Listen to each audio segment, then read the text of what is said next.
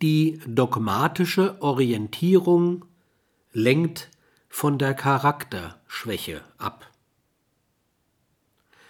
Dogmatisch orientiert ist ein Charakter, der sich an Dogmen als Krücken, die seine Charakterschwäche kompensieren, festhält.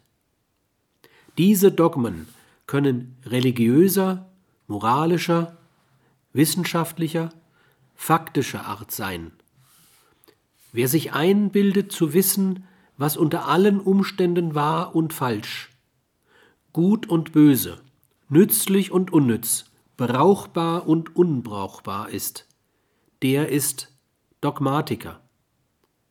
Es ist eigentümlich, dass man gerade unter Wissenschaftlern, die doch eigentlich aus der Geschichte ihrer Wissenschaften wissen müssten, dass uns Menschen noch nie nicht überholbares Wissen zur Verfügung stand, viele Dogmatiker findet.